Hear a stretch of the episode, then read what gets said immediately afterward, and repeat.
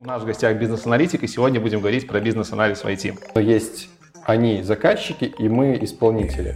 И это несколько мешало как в коммуникации, так и в решении каких-то внутренних конфликтов. В бизнес-анализе нечего делать, если у тебя уровень знания языка не upper intermediate. Это прям high-level для человека. Как бы ты назвал своего самого трудного клиента? Потеряшка.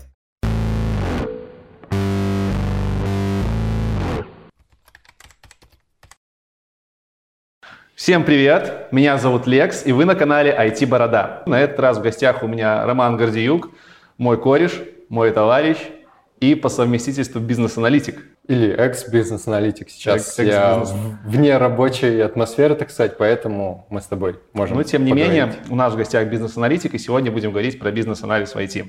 К слову, выпуск снимаем в отличном коворкинге Имагуру, за что им большое спасибо. Ссылка в описании. Долго вокруг да около ходить не будем. Расскажи о себе, расскажи, где учился, расскажи, где успел поработать. Ну, для начала, привет, IT Борода, или Лекс, как ты сам себя называешь. Хочу поблагодарить то, что пригласил на в свою сборку коллекций IT-фриков или IT-специалистов. Я еще не определил, не определил для себя, но давай попробуем. Меня зовут Рома, как ты знаешь, да. Учился в стандартной сельской школе, но моя жизнь начала активно меняться, наверное, с года 2007, когда появился широкополосный доступ в интернет. Ты про сейчас? Да, да, да, именно про него. Имея природную любознательность э, и такое окно к различной информации, в том числе не очень полезной, как бы... Э, подожди, подожди, что за не очень полезная информация? Интернет, помойка, там не только есть Википедия с, mm-hmm. так сказать, стерильной информацией, есть различное другое. Но не в этом суть. Являясь еще учеником школы, я начал, а, я получил свою первую IT-работу, так сказать, журналистом на Варис. Это для тех, кто еще тех, кто уже не знает такое слово, это софтовый сайт, который а, в себе содержит различные пиратские там версии программ и прочий Варис, перекачиваемый из внешнего интернета во внутренний белорусский интернет. Ну, короче, это когда гостевой доступ еще у нас был. Да-да-да, да, это вот заря, наверное, Байфлая, как минимум Минская область, где, где я жил, да, как бы не буду говорить за Минск. Где мы жили. Да.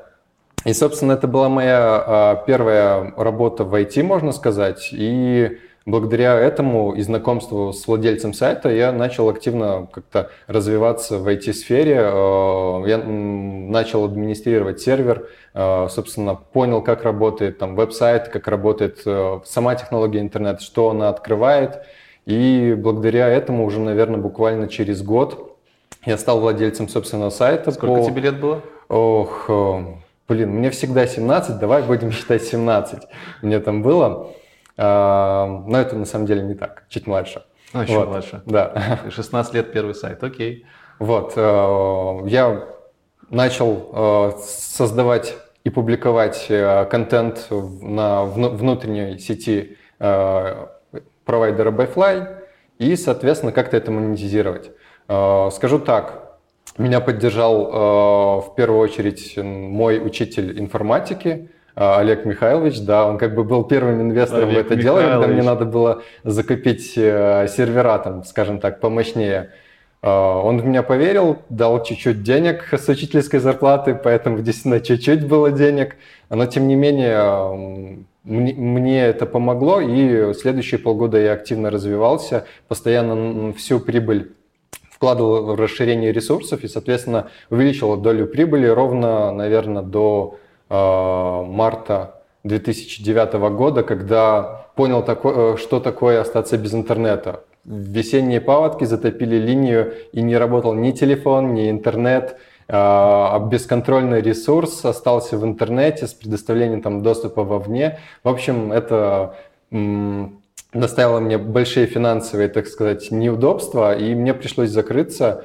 И, в принципе, вот этот момент, когда я даже не планировал идти в университет, а это было буквально за пару месяцев до, до поступления, а, и тут надо было что-то думать. То есть у тебя пока эти паводки были, пока эта непредвиденная ситуация была, у тебя на сайте посещаемость упала или как? А, нет, скажем так, э, была м, расшарена дырка в настройках, так сказать, мо- моего прокси-сервера, э, через которую я предоставлял услугу доступа вовне. Uh-huh. И, собственно, ей воспользовались большое количество людей, а uh-huh. каждый гигабайт в то время стоил достаточно больших денег. Это лимитируемые такие Ты не пакеты. Смог вовремя были. это дело пресечь. Скажем так, всю прибыль я смог потратить только Понятно. на вот такое погашение без оплаты серверов и uh-huh. прочего.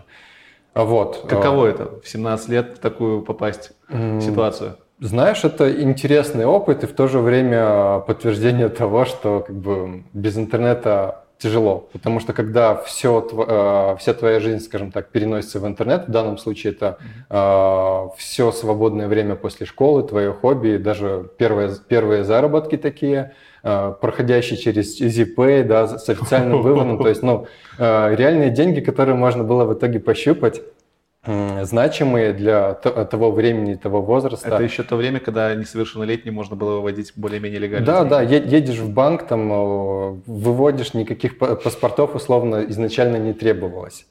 Вот, э, поэтому буквально за два месяца до поступления мои планы на жизнь резко поменялись, и я начал готовиться к поступлению в университет. А, собственно, университет это БГУИР. Угу. Ну, логично, да, как бы IT? Э, давно интересовался IT, даже еще до знакомства с интернетом знал о наборе таких э, специальностей, как программист, там, дизайнер и так далее. Собственно, побыть программистом и дизайнером э, мне и пришлось в эти два года э, старта моей карьеры в IT, потому что, создавая самому сайт, ты должен как минимум знать там HTML, CSS для фронтенда или знать немного PHP, чтобы там джумлу под себя подстроить, да, или что-то такое сделать.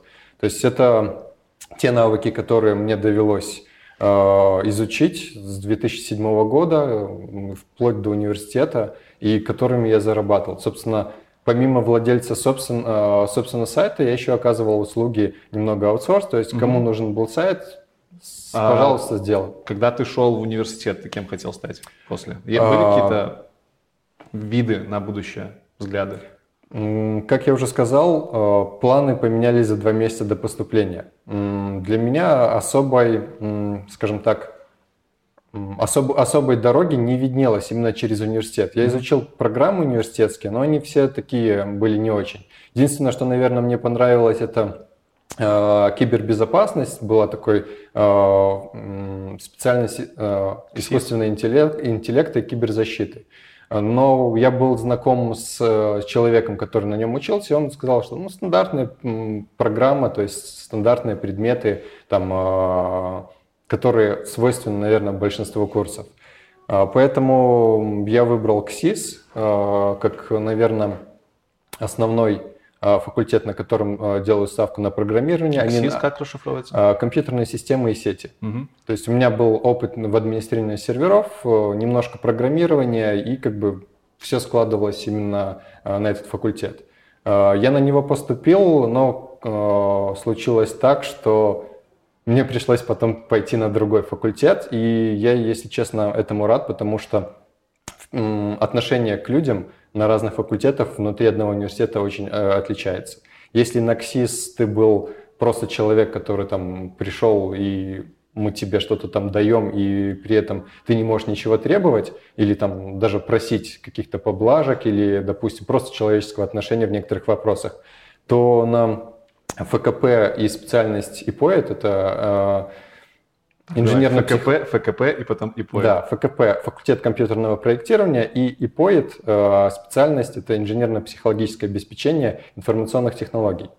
Э, собственно, мне понравилась как сама специальность. Набором предметов, которые там преподают, там была психология, UX, то есть очень полезные в современном мире э, навыки для, для таких типичных T-shape специалистов, коим являюсь я. T-shape? Да, есть э, А, э, I-shape – это узкоспециализированный э, человек в каком-то домене, например, программист. Да, и есть T-shape – человек, который специализируется на каком-то э, определенном навыке, например, бизнес-анализ, но при этом закрывает э, сверху широкий стек э, как знаниями, компетенцией, так и банально может что-то сделать. специалист. Да, широкопрофильный. Да. А, вот. И эта специальность мне понравилась, но случился кризис 2011 года, а, в котором мне просто надо было скажем так, зарабатывать деньги. Потому что я, я жил с матерью, и, соответственно, зарплата матери, мне ездить в Минск постоянно, оплата обучения, это все было накладно. И в 2011 году я принял решение пойти на full тайм И, собственно... На работу уже. Да, с 2011 года началась моя профессиональная карьера э, человека, который э, не занимается непосредственно разработкой, но координирует разработку или, э, скажем так, выполняет роль улучшения процесса разработки, создания чего-то. Ты говоришь, что ты принял решение уйти на full time, это значит, что ты бросил университет, да? Uh, да, я перевелся на заочное отделение, uh, нашел работодателя, мы начали с ним делать некоторые внутренние продукты, нанимать людей на uh, мультимедийные проекты, на информационные, то есть все связанное с веб. Есть, были e-commerce проекты. Что за компания? Э, компания называлась Full Service. Условно, это человек, который хотел диверсифицировать свои э, доходы из одной отрасли в IT. Ну, видимо, он понимал, что за IT будущее, поэтому решил в это вкладываться. И а, как ты можешь назвать свою, как-то одним словом назвать свою специальность в этой компании? Можешь как-то характеризовать? Директор, замдиректора, бизнес-аналитик, кем ты там был? Фактически а, в трудовой у меня записано э, системный администратор и в дальнейшем директор. Да, там юридически mm-hmm. определенные моменты были, но по функциям, которые я выполнял, это находится а, между project менеджером и бизнес-аналитиком. Фактически в бизнес-анализ я пришел в 2014 году. Это тот бизнес-анализ, который там в трудовой записывается, что ты реально бизнес-аналитик и, за, занимаешься определенным спектром задач. А, собственно, за последние 8 лет мне довелось поработать в компаниях и на проектах, которые занимаются продуктами, которые занимаются аутсорсом, а, поработать на себя, в том числе совместно с тобой на некоторых проектах, а, поработать э, в аутсорс-компании, которая э, продает, так сказать, аутсорс, и в то же время э, разрабатывает внутренние продукты. Далее это условно продуктовая компания со смешанным несколько извращенным э, типом, так сказать, внутренних взаимоотношений, когда... Как называется компания? Э, это называется компания LifeTech. Э, это тот I, самый Life, который телефон. IT-департамент э, белорусского оператора Life. Э, компания хорошая, по некоторым критериям, но по многим критериям она еще догоняет. Угу. То есть если взять лидеров рынка EPAM, там, и Transition, и другие какие-нибудь продуктовые или аутсорс компании, то LifeTech еще только движется к направлению эффективности. Просто я помню, когда ты мне рассказывал, что попал в LifeTech, для меня было очень большое открытие, что у Life есть большая компания по разработке. У да. Лайфа есть целая компания с разработчиками и кучей бизнес-аналитиков. Да, действительно, куча бизнес-аналитиков. У нас было порядка 30 э, человек, конкретно занимали там полэтажа, да, хотя у нас было несколько этажей. Э, но такое количество бизнес-аналитиков было несколько непропорционально количеству ресурсов, разработчиков и других э, компетенций, которые бы могли способствовать э, развитию продукта, созданию продукта. И, в общем, картина такая, что э, есть две юридически не очень зависимые компании, э, есть внутренние продукты, над которыми фактически трудимся как мы команда, но есть они заказчики и мы исполнители. И это несколько мешало как в коммуникации, так и в решении каких-то внутренних конфликтов. Понятно. И сейчас ты на вольных хлебах. А, да, сейчас я готовлюсь эм, к некоторому долгому путешествию, э, смене профессиональной деятельности из бизнес-анализа в другую э, профильную деятельность. Это в данный момент секрет. Окей. Вот. Возможно, в конце видео я его раскрою, но э, тем не менее. Интрига. Теперь давай поговорим непосредственно про сам бизнес-анализ и про то, кто такой бизнес-аналитик. Что входит в обязанности бизнес-аналитика? Чем вы занимаетесь? Расскажи про это. Потому что вот для меня, как для разработчика, ну, я немножко больше знаю про бизнес-анализ, наверное, чем там начинающий разработчик. Но я помню, раньше мне казалось, что это, это таки менеджер, который, может, где-то с командой работает и где-то составляет задачи, и все. Вот. Составляет задачи и работает с командой. Основ, основной спектр задач ты описал. Естественно, бизнес-аналитик плотно работает с командой, составляет там задачи в, не, в некоторых случаях. Но, как я сказал до этого, бизнес-аналитик в современности это э, на все дырки затычка. То есть это такой специалист, который э, строит взаим, э, взаимопонимание между заказчиком и э, конечным разработчиком. Э, очень многое зависит от компании, в, которые, в которых работает бизнес-аналитик, как там построены процессы, как там принято, вообще от наличия других кадров. То есть это все достаточно динамически меняется. Не стоит забывать про то, что бизнес-аналитик – это несколько такое обобщенное название профессии, списка людей, которые участвуют в различных проектах и активностях, когда нужно вначале выполнить предпроектное исследование и какое-то проектирование, прежде чем начинать что-то делать. А, по градации бизнес-аналитиков, именно а, горизонтальной градации, то есть есть там UX-аналитики, которые а, условно повышают эффективность работы Э, определенных элементов, так, к примеру, интерфейса в данном случае, к уже готовым системам. То есть они исследуют, э, работают с определенным спектром э, данных и выдвигают рекомендации. Они также могут проводить исследования, допустим, общаться с аудиториями, и там достаточно большой свой спектр специфический. Есть типичный системный аналитик. Это человек, который работает с требованиями, потому что требования – это, по сути, основной проектный артефакт для а, любого проекта, который достаточно крупный ну, в рамках, то есть он гораздо больше, чем там просто две недели что-то делать. И когда спецификации действительно помогают этому проекту, потому что знания могут э, теряться, что-то может быть не учитываться, человек там может уходить на другой проект, и когда приходит новый бизнес-аналитик, чтобы минимизировать, так сказать, Э, затраты по времени на изучение новой системы или вообще понимание, как она работает, готовится спецификация. Чем-то похоже на, тех, на technical writer. Да, техни, э, систем, э, системный аналитик – это технический писатель, это можно сказать синон, синонимом. Угу. Но если системный э, аналитик, согласно определенной классификации, это конкретная работа с требованиями, то есть обработка требований, фиксация э, требований, э, поддержание консистентности требований, чтобы они не противоречили условно друг другу в разных элементах системы, то бизнес-аналитик – это такое обобщение, которое а, включает в себя э, как коммуникацию с заказчиком, то есть, по сути, выявление, либо сбор требований, как у нас это называется. То Ты... есть это не отдельное какое-то какое название, это просто надстройка, надбавка над это, по сути, зависит от того, насколько компания может себе позволить Ну, я к тому, что есть, ты сказал, UX-аналитик, э, который повышает конверсии, как-то удобные да. системы. Есть э, системный аналитик, который работает с технической документацией. А кто наполняет backlog? Э, есть какая-то третья, четвертое название, либо это просто настройка? Есть различные, но опять же, это а, внутреннее профилирование. Mm-hmm. То есть UX, системный аналитик, data-аналитик, э, различные группы аналитиков. Это, опять же, там э, э, аналитик рынка есть, там продуктовый аналитик. Все зависит от специализации. Как в программировании более знаком тебе есть full stack разработчик, который может и бэкэнд написать, фронтенд, может даже с заказчиком непосредственно пообщаться и сделать условно без всяких аналитиков и дизайнеров конечную систему. Хорошо. Это вот и есть бизнес-аналитик. Есть профильные аналитики, угу. которые, например, а, бэкенд-разработчик.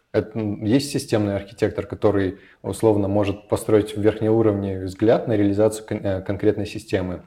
Есть фронтенды разработчики, есть там э, аниматоры условно, э, разработчик анима, анимации конкретно там на JS условно. И то же самое в бизнес-анализе. То есть в зависимости от того, э, на что делается ставка, э, такие кадры привлекаются. Если нет дополнительных каких-то особых требований к, к системе, то есть не, не нужно очень много документации, то есть не связан ты с ГОСами, и важный результат, то все в настоящее время движется в сторону agile, когда э, люди не узкоспециализированные подбираются, а более такие тошейповые, как я уже говорил, когда э, команда может, во-первых, работать вместе, не только бизнес-аналитик может создавать там таски в условной mm-hmm. джире, да, э, они обсуждают, они также могут общаться с заказчиками, но есть какой-то координатор, который несет определенную ответственность за, скажем так, конечный результат, либо движение к конечному результату на основании желаний и видения заказчика. Хорошо. А есть ли у вас, кроме горизонтальных э, уровней, вертикальных уровней, у нас там есть junior, senior, middle, есть ли такое в бизнес-анализе? Э, лично мне не, не приходилось с подобной градацией сталкиваться, но, как и в любом э, деле, э, есть просто уровень компетенции человека. Когда ты понимаешь, что человек не знает определенной нотации, а когда, там, допустим, нотация используется в требованиях, он не знает, как ее прочесть, понимаешь, что это, ну, как бы не, там, не мид, не сеньор, да, потому что он с ней не сталкивался. Нотация? Что это? А, нотация – это условный свод правил по выражению определенной бизнес-логике, либо там э, графическому описанию чего-либо. Да? То есть нотация – это свод правил обобщенно. У нас э, нотации используются в, при моделировании бизнес-процессов, каких-то внутренних процессов, э, либо, допустим, при разработке прототипов. Это тоже, можно сказать, нотация, когда кнопка выглядит как кнопка, а не как картинка. Да? То есть это внутреннее соглашение о том, что, вот, допустим, пользователь в бизнес-процессе будет выглядеть именно такой картинкой, а не какой-либо другой. Или там стрелка ассоциации выглядит так, а, а не, а не как иначе. Ты вот говорил про кнопку, я вспомнил, что ребята задавали вопрос, чем отличается UX-дизайнер от UX-аналитика. Вообще, можно ли как-то сопоставить? А, мне кажется, можно сопоставить. А, как я уже говорил ранее, а, все сейчас движется к такой унификации, потому что ну, это дешевле, чем нанимать каждый раз профильного специалиста на какую-то стадию проекта, когда нужно, допустим, там, оптимизировать UX-интерфейс, к примеру, не в начале запроектировать, а уже когда готовая система, надо это сделать. Вот. Отличие, по субъективному мнению, кроется как раз-таки в, в названиях аналитик и дизайнер. Дизайнер все-таки это связано с конечным представлением графическим какой-то системы. Но вы же с макапами тоже работаете. Да, Создаете тоже работаем. Но прототип а, низкой детализации и, допустим, а, тот прототип, который может сделать просто графический дизайнер, они а, на, ур на, на уровень отличаются друг от друга. Нам, аналитикам, важно быстро запроектировать какой-то интерфейс, паттерн э, общения с системой для того, чтобы согласовать с заказчиком, о том, что она будет выглядеть примерно так, то есть набор компонентов будет там такой. А уже дизайн или там, э, если дизайнер привлекается на проект, он уже будет отвечать, какие цвета будут использоваться, какие там отступы и прочее. Короче, творческая личность. Да. И вот если говорить про отличие UX-дизайнера и UX-аналитика, то мне кажется, что UX-аналитик — это такое вложенность в UX-дизайнера, потому что аналитик, он, как правило, работает с данными. Он может работать а, с какими-то пользователями, интервьюировать их, а, получать данные, проектировать интерфейс, измерять его эффективность, изменять и так далее. То UX-дизайнер может выполнять все то же самое, только он также будет вносить изменения в графические элементы сайта. То есть если, к примеру, аналитик может сказать, что там зеленая кнопка на кнопке заказ не очень, да, то дизайнер, скорее всего, он либо изменит эту кнопку там на макетах, а потом передаст в разработку, либо переиграет это как-то другим образом. И опять же, аналитик померит эффективность, и так итерационный процесс будет идти. Бытует мнение распространенное, что в бизнес-анализе нечего делать, если у тебя уровень знания языка не intermediate. Так ли а, это? Что mm. можно сказать? Вообще ты начинал с какого уровня в бизнес-анализе именно? Это будет мое субъективное мнение о том, что от уровня английского зависит ваша конечная зарплата, потому что э, на, Беларусь, наша страна, она специализируется в данный момент на аутсорсе, плавно движемся к продуктовой разработке, но тем не менее основные деньги приходят к нам из-за рубежа, и за рубеж это не СНГ, это в первую очередь Америка, Европа, то есть э, те рынки. Э, и, соответственно, если вы знаете английский язык, то у вас на уровне отбора компании, в которую вы можете прийти на работу, гораздо больше возможностей, чем если вы знаете только там, ну, условно, русский. То есть на собесах конкретно смотрят на знание языка? А, Все зависит от компании, от проекта, на который ты собеседуешься. Если ты приходишь в условный там Тутбай работать а, над э, проектом Тутбай, то есть как Я понял. Ну а если взять да, там, среднюю или- аутсорсную компанию, которая работает на а, Западе? Его лучше знать, чем не знать. Причем не обязательно upper intermediate, достаточно, достаточен уровень, когда вы можете прочесть документацию на английском а, какой-либо системе, либо найти информацию актуальную на английском. Как бы не секрет для всех, что а, по многим а, профильным областям знания и какие-то публичные, публичные навыки, так сказать, появляются вначале за рубежом, а потом там переводятся, появляются на наших ресурсах и так далее. То есть минимальный уровень – это чтение документации, чтение какой-то литературы. А, Средний уровень – это когда ты можешь, во-первых, написать требования на английском, чтобы их понял разработчик, их понял заказчик, которому ты можешь это показать. А, Опять же, общение с заказчиком. Если это аутсорс, то, как правило, общение это либо по почте, либо там какие-то переговоры по ЦИСКе, да, там по скайпу и так далее. То есть вот этот уровень, когда э, ты, в принципе, можешь пойти в любую компанию. Но не стоит забывать, что нас, как правило, нас, белорусов и вообще специалистов, продают всегда на уровень выше. Мгм. То есть если мы сейчас меды, то нас продают как сеньоров. Соответственно, компания в глазах заказчика выглядит лучше, если люди, которые на, э, на том конце скайпа, так сказать, сидят в Беларуси, хорошо знают английский и общаются с тобой э, корректно, взаимопонимание складывается, а не так, что не знаешь половину слов. Это сказывается на взаимоотношениях с заказчиком, твой уровень? Скажем, зачем ты сейчас повышаешь свой уровень? У тебя же наверняка он неплохой. Он неплохой, но недостаточный для того, чтобы условно приехать в Америку либо в Европу и порешать там быстро оперативно вопросы. Именно рабочие моменты, да? Да, э, то есть удаленно, когда есть возможность открыть там э, Google или какой-то подобный сайт, просто э, подобрать слово правильнее, либо там форму слова, да, если ты сомневаешься, это все идет лайтово. Там по скайпу пообщаться тоже не проблема, потому что ты можешь выбирать слова, которые тебе знакомы и так далее. Но бывают ситуации, когда, во-первых, скайп, плохое качество связи, и ты резко просто начинаешь переставать знать какие-то слова, потому что ты их не расслышал, либо эта форма незнакомая тебе. Это все усложняет коммуникацию. А значит, ну, этого лучше избегать communication. потому что бизнес-аналитик – это прослойка между заказчиком и разработчиком. То есть от понимания и тех, и тех зависит конечный успех проекта. Я знаю, что ты, конкретно ты, много времени уделял на изучение ТРИЗа, теории решения интеллектуальных задач. И в том числе у тебя технический бэкграунд. Вот расскажи, для чего тебе был ТРИЗ, и вообще помогает ли технический бэкграунд в общении с заказчиком, и не мешает ли он в общении с разработчиками?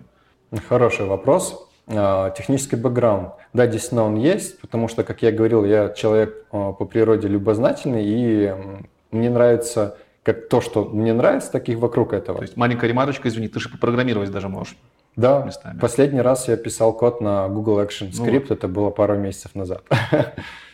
А, Но я стараюсь все-таки не программировать, потому что, скажем так, считаю, что вклад а, программиста в проект, он значительный, но он а, может привести не туда, потому что наверху приняты неправильные решения, либо, допустим, аналитик неправильно спроектировал какой-то там элемент системы. А Разработчик же, как правило, не вникает настолько э, глубоко в доменную область, в проблемы заказчика, и, соответственно, он просто сделает то, что будет там в джире написано, да? Ну, это плохой разработчик. Да, ну, ну как правило, Да, такое конечно, происходит. да. Уровень А, вовлеченности меньше. Мы сейчас не будем говорить про BDD там, а, и другие условно методологии, когда, по сути, ан- аналитика можно как такового убирать из проекта, но типовая сейчас разработка – это когда все-таки есть человек, который работает с требованиями, и он их фиксирует. Да, как- с командой можно это обсудить и, и, скажем так, избежать какой-то ошибки, но случается и по-другому. Как я и говорил, многое зависит от компании, от внутренних процессов и внутреннего, так сказать, майндсета. То есть каких людей набирают и как они мыслят. Так вот, технический бэкграунд, он э, лично мне позволяет э, эффективнее решать мои вопросы, связанные с э, моей зоной ответственности, потому что я как минимум понимаю, как, как система работает с технической стороны, я понимаю, с какими сложностями может столкнуться программист в процессе разработки. Например, изначально я сам проектирую бизнес-модель, так сказать, проекта, будущей базы данных и ER-диаграмма, чтобы понимать, какие у меня есть объекты, какие у них атрибуты, и далее я уже иду обсуждать. И разработчик а, гораздо эффективнее воспринимает информацию, когда он видит, а, что будет из себя представлять ну, какая-то система. Вот. И, соответственно, даже требования, которые я пишу, я могу их проработать детальнее, написать детальнее, более низкоуровнево, Э, для конечной реализации, потому что я просто знаю, как это будет реализовано, потому что ну, представляю, как это работает.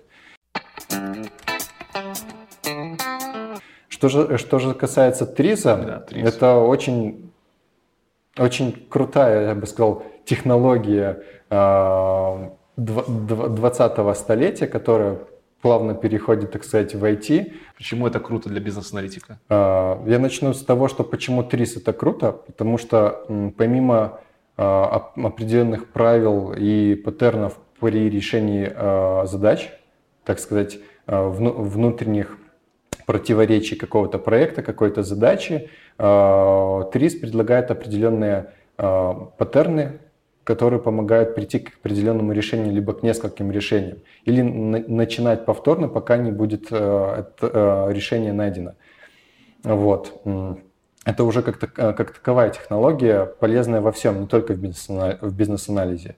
Но почему я сказал, что это технология 20 века, которая только адаптируется к IT?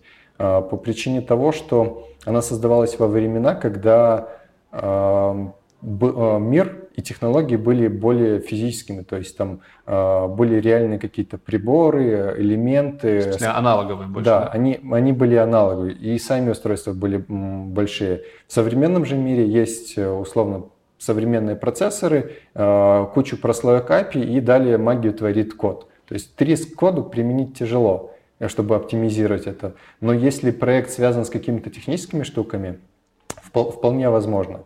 При этом, вот, например, а, насколько я знаю, компания EPAM в не первый год а, развивает внутреннюю, так сказать, лабораторию ТРИЗа, а, и многие сотрудники компании проходят через эти курсы, в том числе бизнес-аналитики. Сейчас есть три направления развиваемого ТРИЗа в ЕПАМе, конкретных профилей.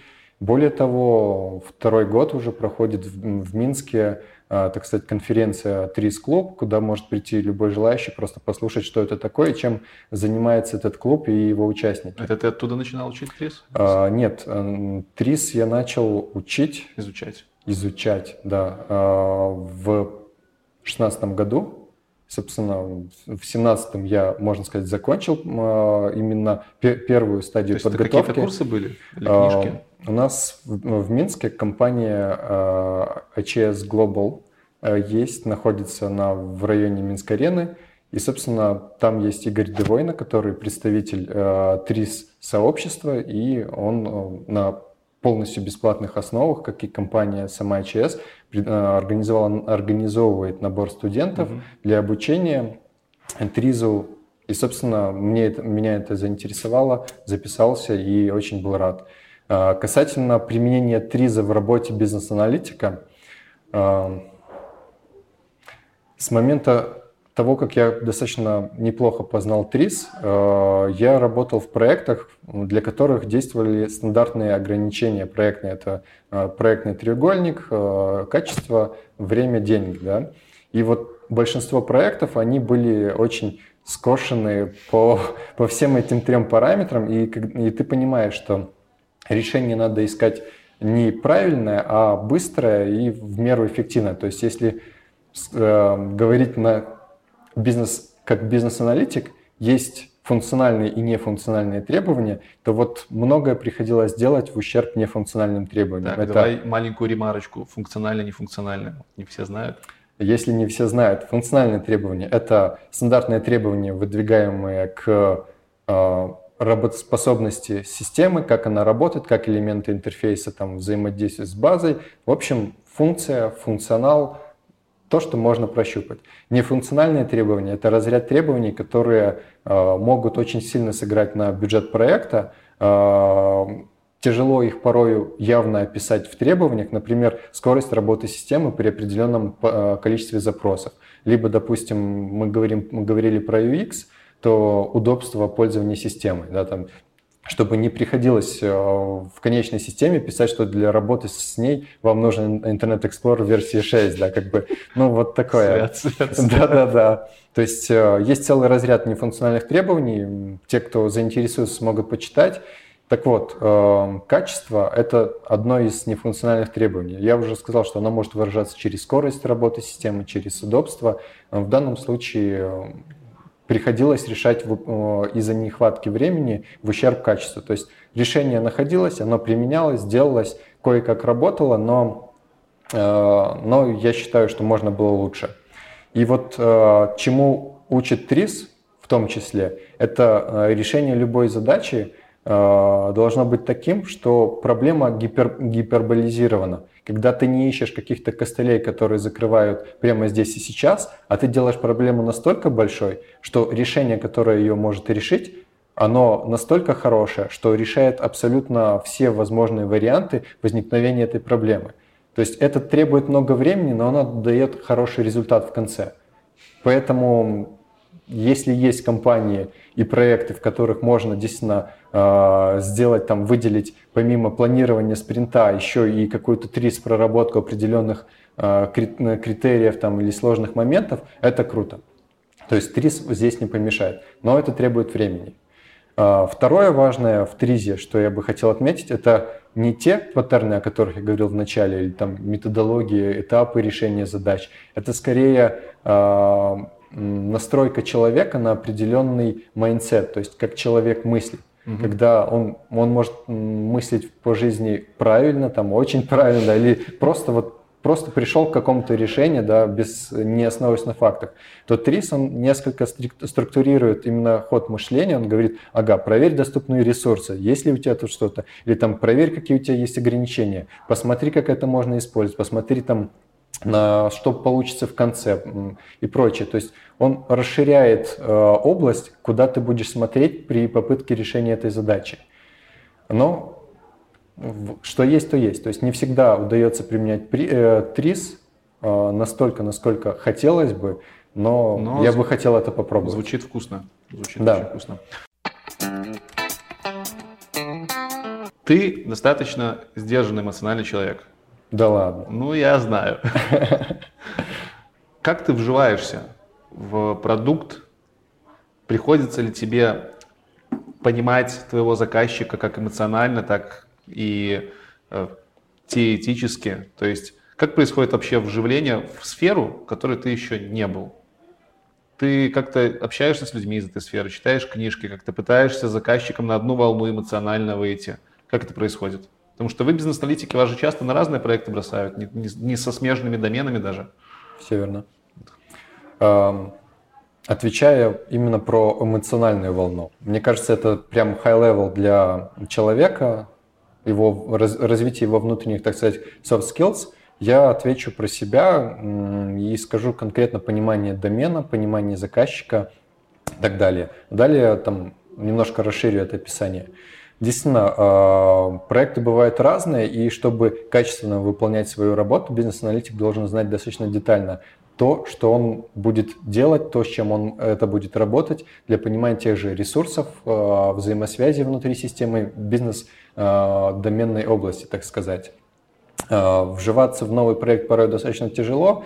Лично мною почти всегда движет интерес – если мне что-то интересно, то я даже в свободное время без проблем изучу необходимые материалы, э, чтобы понять, как работает отрасль, какие у нее есть ограничения. Встречусь там с людьми, которые представляют эту область, даже не со стороны заказчика, чтобы поговорить про то, что условно не, не явно, не на поверхности. Есть какое-то среднее время, извини, перебью, э, вникновения в проект? Вникновение в проект? Ну, уходя из последней компании, мне пришлось за две недели передать три проекта. То есть Представь, Понятно. что будущему аналитику mm-hmm. по трем моим проектам нужно было за две недели загрузить три различные доменные области. Хотя у них технологический стек немножко похож, но тем не менее именно объекты и их взаимодействие – это основная, э, основная сложность, потому что это с первого раза не, не понять и не запомнить. Поэтому прямо сейчас рекомендация будущим бизнес-аналитикам, если вы пишете требования, пишите их понятно и визуализируйте. Диаграммы даже в самой простой блочной, так сказать, нотации э, будет гораздо лучше, чем то, что вы в голове себе запомнили, но при этом никому не сказали, либо где-то обсудили и забыли. То есть артефакты, проектные артефакты и графические э, элементы, диаграммы в данном случае, это то, что позволит любому человеку, в том числе разработчику, без проблем посмотреть, чем живет этот проект и что в нем mm-hmm. есть. Давай вернемся. А, возвращаясь к общению с заказчиками, с командой, как бы, наверное, очевидно для многих то, что а, общение с командой и общение с заказчиком это немножко разные уровни, уровни абстракции. Я как а, с техническим бэкграундом бизнес-аналитик могу с командой пообщаться вплоть там на даже в требовании SQL-код написать по выборке определенных данных. То есть это для меня не проблема. Но если будущий бизнес-аналитик банально просто своими внутренними soft skills будет находить общий язык с людьми для того, чтобы не с первой попытки, но как-то найти, э, найти эффективное Connection. решение чего-то, mm-hmm. да, либо там договориться на что-то бесконфликтно и не стесняться, главное, задавать вопросы, то это уже достаточно хороший уровень общения. То же самое относится и к заказчику. Они общаются своими словами, э, словами своей доменной области, и не всегда это нужно транслировать команде. Плюс, опять же, общение, выявление требований – это процесс не просто опроса, это процесс поиска проблемы у заказчика и предложение варианта решения, потому что порой м, приходит заказчик с горящими глазами, говорит, сделайте мне это, да, как бы, и ты понимаешь, ну вот он принес деньги, да, особенно в аутсорсе, и сделать не проблема, вообще не заморачиваясь. Но э, если ты бизнес-аналитик, который действительно э, раз, м, знает, как влияют определенные, определенные критерии там, на бизнесовую составляющую вашего клиента, там прибыль основная, да, либо банально там UX, интерфейс какой-то системы, где можно просто оптимизировать основные моменты, чем делать что-то новое, то это будет лучше с точки зрения э, работы с клиентом в долгосрочной перспективе. Когда ты пообщався, пообщавшись с ним, сделал еще опрос каких-то других людей, которые не Э, скажем так, не являются заказчиками, но они тоже участвуют в этом бизнес-процессе, и ты можешь найти проблему, о которой они не знали, либо в сферу, э, либо в силу своей э, компетенции и каких-то других знаний из IT-области предложить им решение, до которого они просто не могли додуматься. То есть, условно, принести пользу, а не просто сделать проект или какой-то продукт. Я считаю, это для бизнес-аналитика важнее, чем просто общаться, либо там знать английский. То есть бизнес-аналитик – это в первую очередь человек, который эм, приносит пользу тому, где он участвует. И неважно, это ну, IT-проекты, либо там условно в колхоз отправили, Я да, считаю, любой делать, делать эффективнее что-то, это mm-hmm. есть, э, собственно, Конечно. анализ чего-то, улучшение. Ты говорил, что ты в SQL можешь, ты говорил, что ты попрограммировать можешь. Распространенная ли эта практика в бизнес-анализе иметь такого рода технические навыки? И вообще, бывают ли ситуации, когда бизнес-аналитики действительно сталкиваются напрямую с программированием? Там, не знаю, какие-нибудь дата-аналитики, может, с каким-нибудь э, R-Sharp работают или еще... R-Sharp я сказал? Ужас.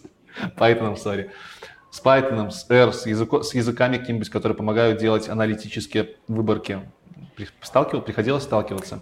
Эм, расскажу банально про последний опыт работы в компании, когда нас было порядка 30 аналитиков, и действительно э, большинство аналитиков были э, бизнес-аналитики, то есть они закрывали не только работу с требованиями, но и общение с заказчиком, там, работу с э, разработчиками. Более того, они, опять же, совмещали PM-ские функции для того, чтобы найти ресурсы и как-то с этими ресурсами что-то сделать.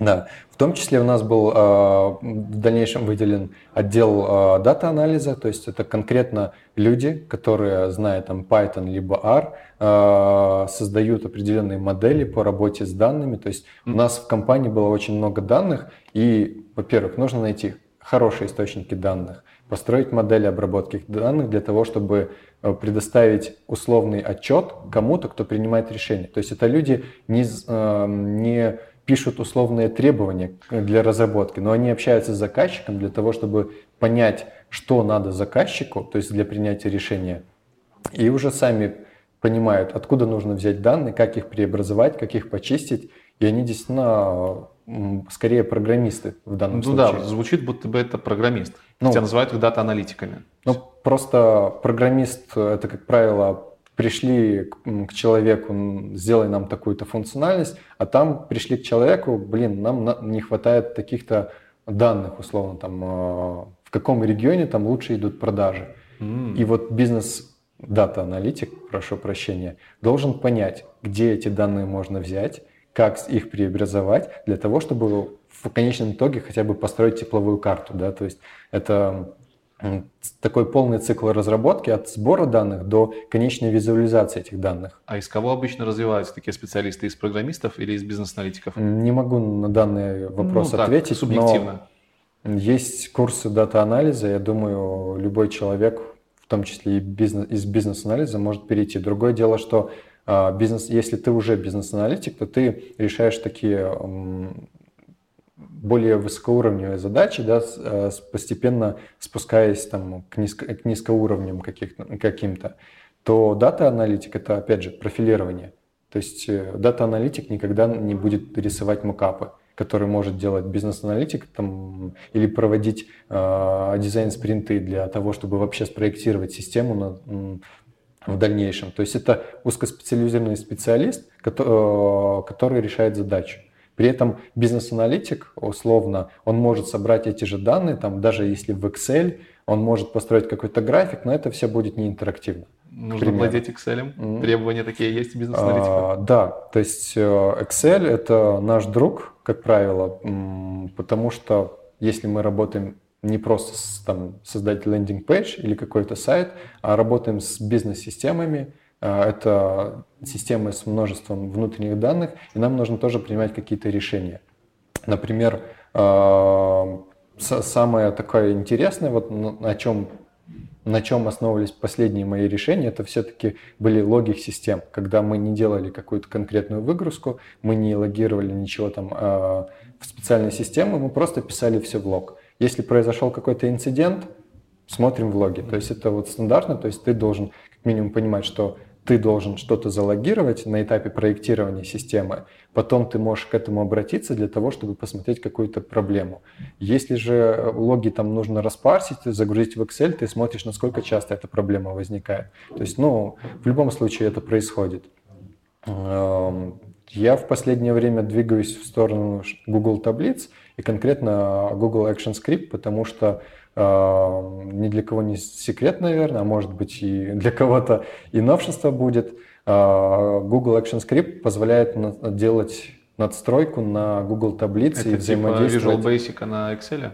А, да, то есть интер, взаимодействовать с внешними системами, условно по API, да, mm-hmm. к чему-то обращаться по API, куда-то записывать данные, откуда-то получать данные и прочие триггеры. То а есть... сапера можно написать?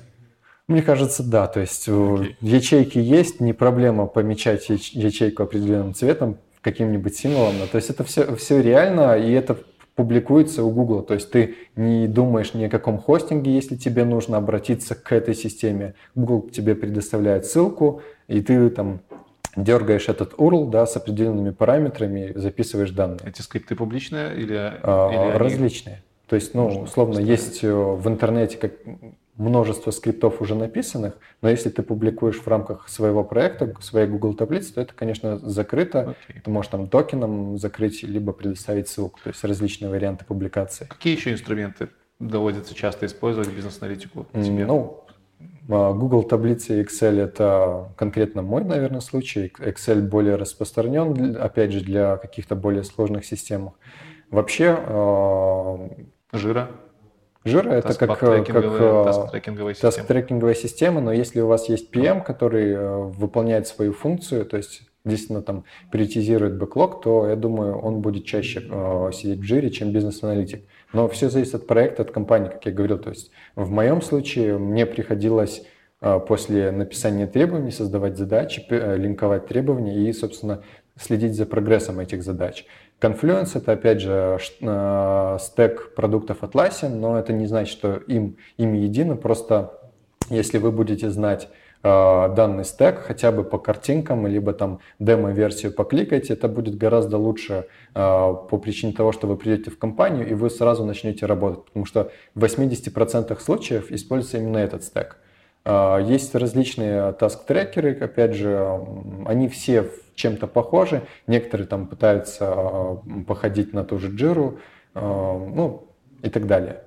Написание требований Опять же, не соглашайтесь писать требования в Word. Это утопичный путь, да, как бы набрать черновик во время встречи не проблема, но публиковать только в онлайновых системах работы Google с требованиями.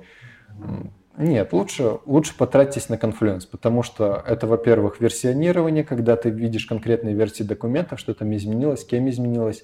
Это разметка встроенная, которая ну, облегчает просто чтение требований, там, Э, спойлеры, вставки кода и так далее. Ну и опять же доступ всей команде и всем желающим по ссылке. А потом оттуда уже вы можете там государственному заказчику сделать выгруш, выгрузку в э, Word, да, как бы и распечатать. Это, это гораздо проще, чем работать с Word, когда у тебя там 150 страниц требований, да, там какая-то шапка с изменениями, и при этом изменяешь какую-то таблицу, а у тебя там 20 страниц внизу все поплыло, поплыло как бы это, это плохо.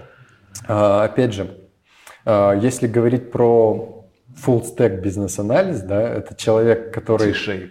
Да, T-shape. Он должен в том числе а, проектировать систему на, на начальном этапе. Это, соответственно, создание прототипов интерфейса системы. А, как правило, используется в работе это либо платные Акшур ERP, там Sketch, э, либо бесплатные, там Balsamic э, и Draw.io, к примеру, позволяет рисовать диаграммы и интерфейсы. То есть э, это основные такие штуки. Если вам приходится визуализировать бизнес-процессы, то используйте обязательно какой-нибудь инструмент для нарисование диаграмм с поддержкой нотации, потому что именно э, правильность линий и набора объектов и их э, постоянное использование делает нотацию нотации понятной для другого человека. Когда вы не придумываете что-то свое, вы просто берете стандарт и его используете. Э, как правило, это MS Visio в редакции Pro и выше, потому что мелкомягкие жмотят, да, как бы, допустим, в 16 версии они вырезали очень много нотаций, и нужно э, платить еще больше денег, чтобы ими воспользоваться.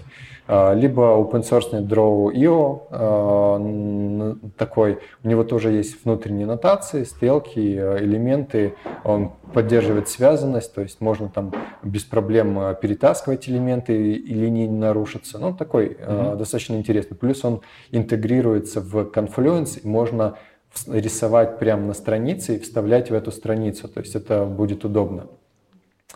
Вот. Ну и пользуйтесь мозгом, конечно. Это основной инструмент бизнес-аналитика, потому что... А, да, потому что без э, понимания того, к чему, к чему вам надо прийти и как вы к этому придете, ну, не получится быть хорошим специалистом. Не, не стесняйтесь задавать вопросы, кому надо, кому хотите, э, потому что именно через вопросы вы какому-то человеку вы можете сократить время познания новой доменной области, потому что э, в интернете много информации о всем, а выбрать нужную, актуальную и правильную – это проблем, ну, достаточно большая проблема. И лучше это. поговорить с человеком, который в этом крутится, для того, чтобы выстроить план изучения э, и изучить, чем поглощать все и многое не пригодится. Приближаясь к концу, хочу еще тебя попросить порекомендовать каких-нибудь несколько книжек тем ребятам, которые хотят в бизнес-анализ войти. И, может, какие-то курсы, которые ты проходил онлайн, не онлайн, еще что-нибудь, что-нибудь такое пошарить.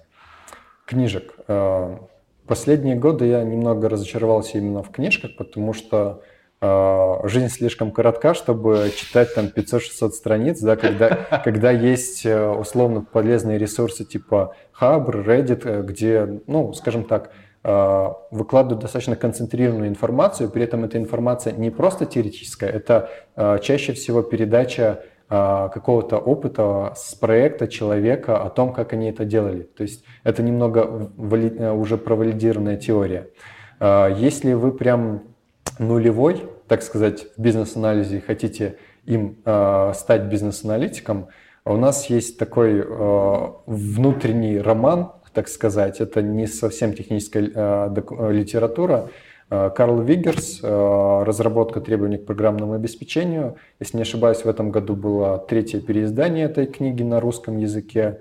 Алан Купер «Психбольница в руках, в руках пациента». Это, как бы, скажем так, must-have, о котором у вас спросит, скорее всего, любой другой бизнес-аналитик в ходе собеседования. Она даже Либо... у меня есть да, либо как минимум после прочтения этих книг вы э, высокоуровнево поймете не столько бизнес-анализ, анализ, сколько IT и его проблемы, и почему вообще появляется бизнес-аналитик в таких IT-проектах. Потому что мир сложный в данный момент, и чтобы решать определенные сложные моменты, появляются такие профессии, как вот аналитик – а, которые позволяют э, раскладывать проблему на разные, так сказать, слои, разные уровни абстракции, уже решать определенными частями. Ну и, конечно же, определенные подходы в решении этих проблем, которые э, про, были валидированы до вас. Э, например, в том же Вигерсе упоминается Рейси матрица, это матрица ответственности, она чаще всего пригодится, чем нет, особенно для долгосрочных ну, проектов, когда у вас будет закреплено, кто ответственный за определенные этапы, кого проинформировать для того, чтобы, скажем так, не упустить, во-первых, требования, потому что невыявление требований – это одна из проблем, наверное, в бизнес-анализе, когда ты думаешь, что ты все знаешь, Э, начали делать, сделали, а потом, оказывается, есть тетенька, бухгалтер, которая это вообще как бы там либо по боку, либо ей стало неудобно, либо она вообще решает проблему гораздо проще. То есть да, такое случается.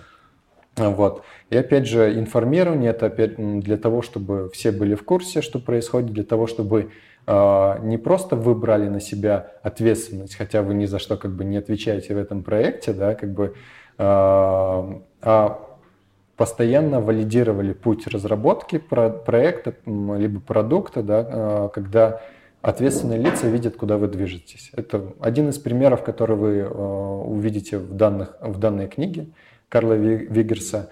А, если говорить про обучение, да, в Минске есть курсы бизнес-анализа. Это, опять же, IT-академия. Ну, давай, давай на Минске не будем зацикливаться. Все-таки подписчиков много из других стран.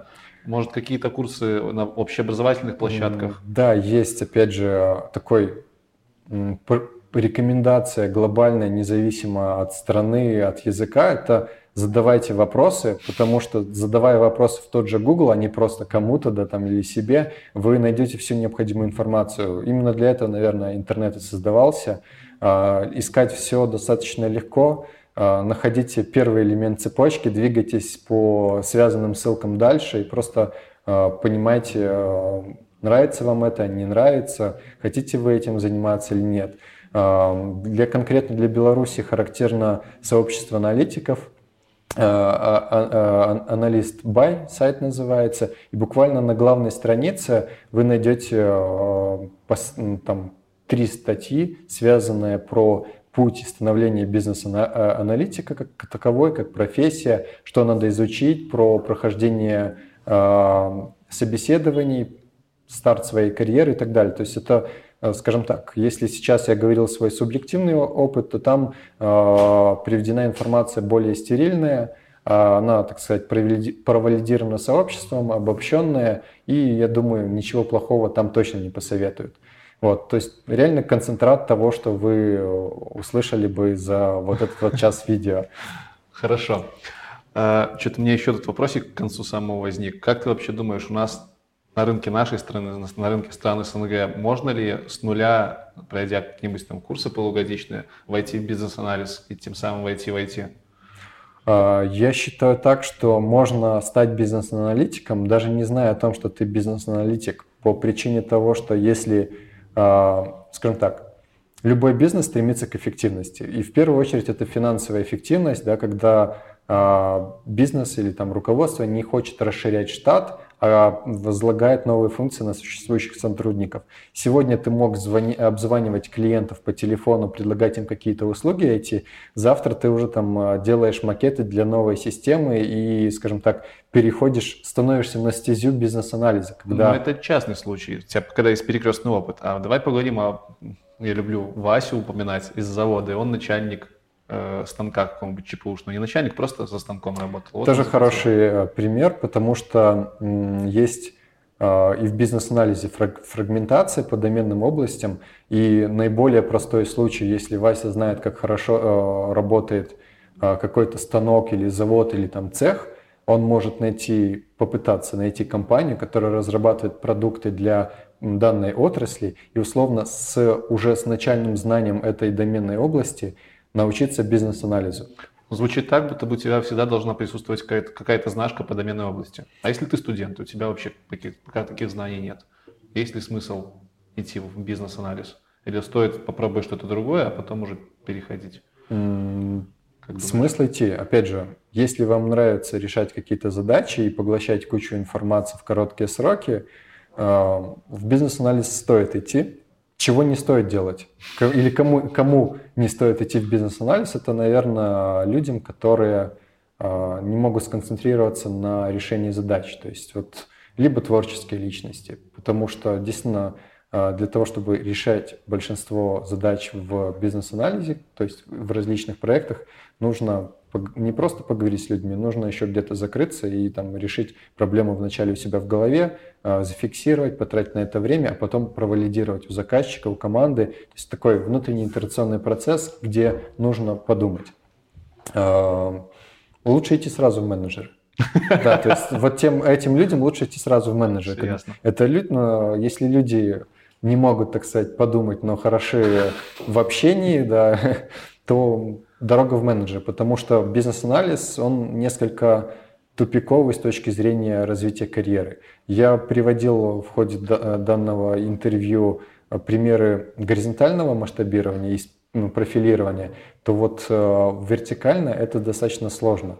Э, и по, ты прич... да, по причине, извини, перебил. По причине того, что если вы сеньор бизнес-аналитик, то вы все так же будете работать с требованиями, с заказчиками, но у вас добавится скорее функции менеджера больше, когда вы будете работать а, скорее чаще с людьми, как менеджер, чем как бизнес-аналитик с конкретной проблемой, либо с командой и так далее. То есть это э, такое движение вверх на уход от профессии, как и лю- любой, наверное, э, Ну, в программировании движение. тоже, наверное, примерно так. То есть дальше только в менеджера?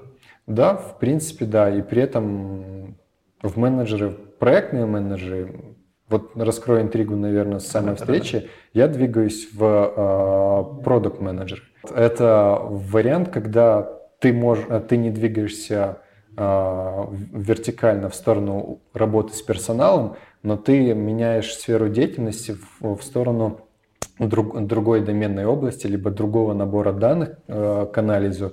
Соответственно, на тебя воз, э, возлагается больше ответственности, потому что ты уже отвечаешь за кон- конкретную там, финансовую эффективность разрабатывания проекта. Ты пере- переходишь в сторону, скажем так, заказчика, чем в сторону исполнителя. Да. Да. А ты планируешь какие-то знания поднимать в промежутке между переквалификацией или сразу из бизнес-анализа туда, а, Конечно, скорее это будет закрепление практической и теоретической информации, которую я и так потреблял последние годы. Просто сейчас я понял, что это продукт менеджмент. И э, если говорить про ту же Google аналитику и различные другие инструменты, с которыми мне довелось э, работать э, за время своей профессиональной карьеры, так сказать, то все это применимо и к продукт менеджменту. Другое дело, что появляются свои инструменты, которые надо изучить, появляются свои какие-то паттерны работы с данными, как я уже говорил, наборы данных.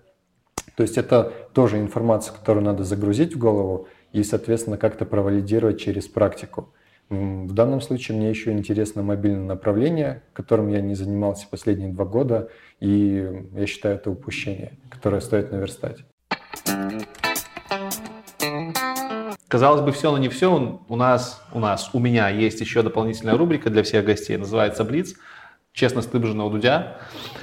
Я задаю тебе вопросы, стараюсь задать их максимально кратко. Их до 10 штук. Ты отвечаешь как тебе угодно. Кратко, не кратко. Не кратко. Открытый, закрытый вопрос. Вопрос открытый, конечно же. Ага. Да. Поэтому вот такой вот формат. У тебя есть одна возможность скипануть вопрос. Любой не понравившийся. Mm. Все, в общем, погнали, у нас Блиц. Как бы ты назвал своего самого трудного клиента? Ну да. Нет. А, в первую очередь это клиент, который не знает, чего он хочет. То есть человек, меняющий свое решение. Не описал, а как бы тебе хотелось его назвать? Потеряшка. Пускай будет потеряшка. потеряшка. Человек, который потерялся и не знает, чего он хочет. Отлично. Три качества идеального бизнес-аналитика.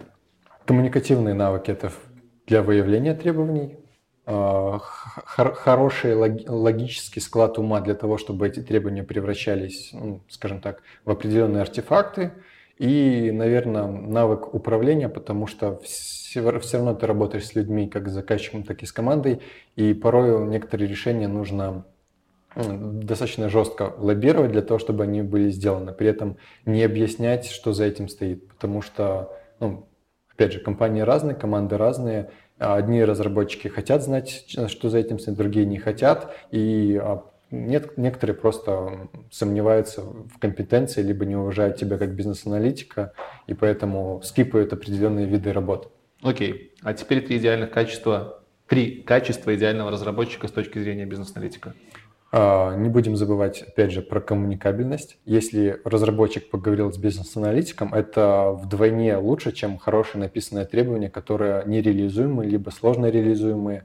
То есть человек должен общаться, он не должен закрываться в коде и ждать только задачку, э, в которую он что-то закоммитит. Угу. Еще два. Второе качество, но опять же, профессионализм никуда не девается. Если разработчик может дать хороший фидбэк бизнес-аналитику на этапе предпроектного исследования, то это гораздо лучше, чем э, те сомнения, которые он будет закладывать в бизнес-аналитика. Значит, э, бизнес-аналитик будет делать неэффективное решение на уровне требований, mm-hmm. соответственно, ну, это неэффективно с точки зрения реализации какой-то конкретной, ну и просто будет долго, потому что некомпетентный разработчик – это в первую очередь открытый у него там а, Stack Overflow постоянно на экране, да, и какой-то код через неделю, Не, даже ну, на сложной задаче. Ну ты что, что ты нас обижаешь? Stack Overflow наше все.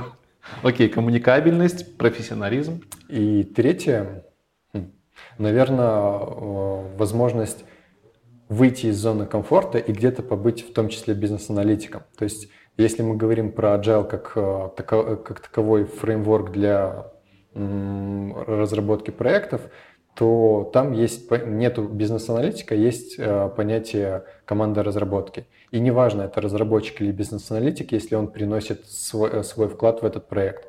И порой случается так, что нужно действительно, чтобы разработчик написал требования к чему-то, допустим, если аналитик этого не понимает, либо просто не хватает времени, к примеру. Э, Игнат задает вопрос.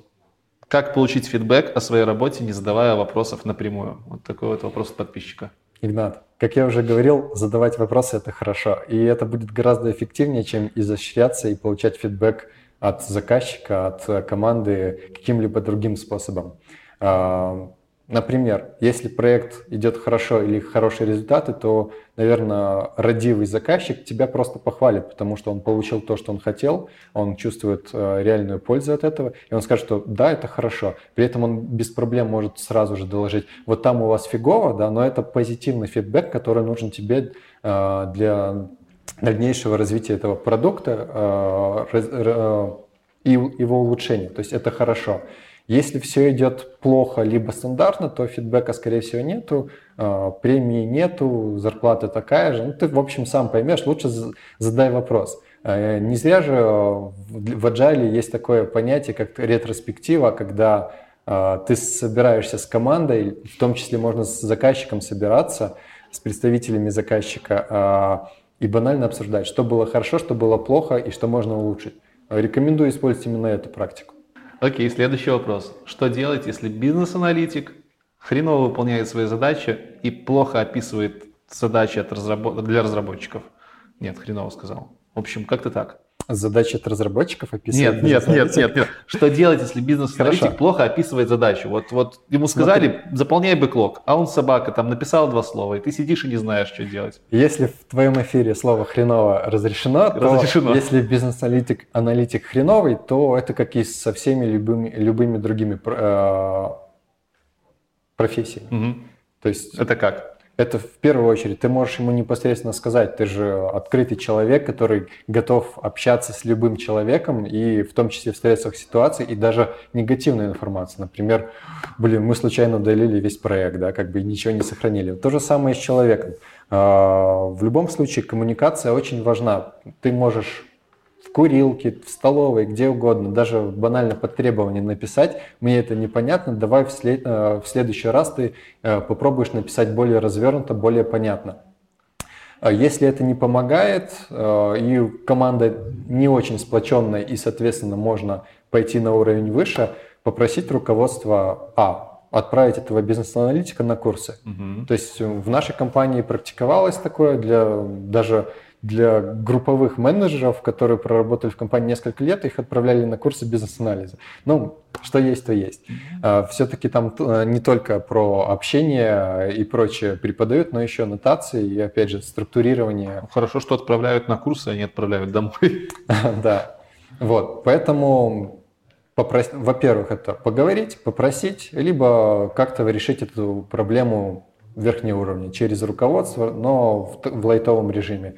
Но опять же, если это конкретно человек такой и коммуникация не строится, не проблема сказать открыто, что человек банально не подходит этой команде, если это не только твое субъективное мнение, но и более такое командное. Собрать да? петицию. Да, то есть это сделать такие шаги до того, э, пока атмосфера в команде станет кислотная и угу. общая эффективность э, команды снизится. То есть бизнес-аналитиков много, как бы в современном мире не проблема найти, да, там будет двухмесячный таймлаг, если это э, один бизнес-аналитик на всю компанию, да, там один проект. Следующий вопрос. По твоему мнению, какая справедливая зарплата для начинающего бизнес-аналитика на нашем рынке? Буду капитаном, отправлю всех на DevBuy. Там, не, ну так все там делают. На, накликаете. Там да, не субъективное как бы. мнение. Но если говорить про субъективное мнение, моя первая зарплата была 300 долларов.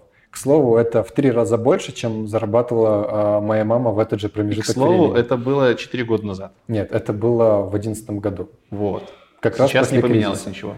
Э, это, я говорю про субъективный опыт. Угу. Э, все зависит от того, как вы себя продадите. А, если вы коммуникабельны, если вы прочли необходимые материалы, знаете нотации, можете а, качественно выполнить какое-то тестовое задание, которое вам пришлют, то не проблема просить больше. Ниже всегда вам смогут сделать, да, там, как бы сказать, мы не согласны на эти деньги или другие варианты. Мы движемся к концу, но еще не конец. Вопрос. Какая вилка ЗП на твоем уровне? Вилка ЗП.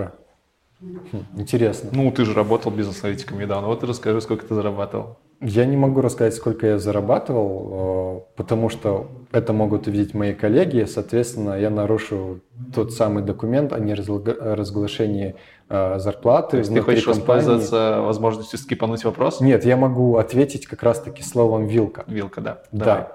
Эм, скажем так, за 4 года официального, а, официальной работы как бизнес-аналитик я перешагнул а, рубеж в 1000 долларов еще 2 года назад.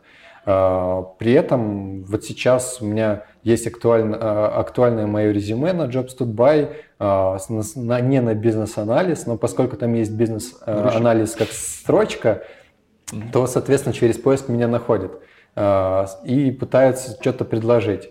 При этом сеньорские такие специальности, они, э, они по деньгам 2 и чуть выше 2 тысяч плюс, долларов. 2 да. плюс, понятно. Вот. Но поскольку мне это не интересно, я не могу сказать вам 100%, что именно такая зарплата и соответствует моему Ну, тем не менее, опыту. предложение да. можно судить. Если есть опыт в определенной доменной области и опыт как таковой бизнес-анализа, то, я думаю, не проблема попасть на проект в компанию, э, где иностранный заказчик, и для него ваша зарплата в 2К долларов – это ни, ничто по сравнению с тем рейтом, который выставляет непосредственно компания да, и так далее. То есть мы стоим гораздо дешевле, чем нас продают. Окей. И самый последний, самый главный вопрос. Слушай внимательно. Есть последовательность чисел – один, один, два и три. Назови, пожалуйста, следующих три числа. Один. Очень похоже на сумму предыдущих чисел. Э, соответственно, следующее число это будет 5, э, а, а перед ним, а после него 8. Это Фибоначчи? Хорош, хорош, красавчик. Дай петулю. Все, на этом заканчиваем. Спасибо тебе, что пришел, рассказал реально очень круто. Я для себя дофига чего подчеркнул, несмотря на то, что мы с тобой общаемся в жизни. И как-то я даже удивился. Надо чаще тебя спрашивать по бизнес-анализу профессии. Э, вам спасибо, что посмотрели этот видос. Я уверен, что вам он был полезен. Я думаю, Рома не будет против поотвечать, может быть, на дополнительные вопросы в каком-нибудь LinkedIn, а, да, не проблема, если вы еще не заснули, потому что мы тут полтора часа трендели, это не, Что, не YouTube формат. Там будет таймлайн, ребята смогут по таймлайну на нужный момент переключаться. В общем, всем спасибо. Э, вы были на канале IT Борода. Всем до новых встреч. Пока. Пока.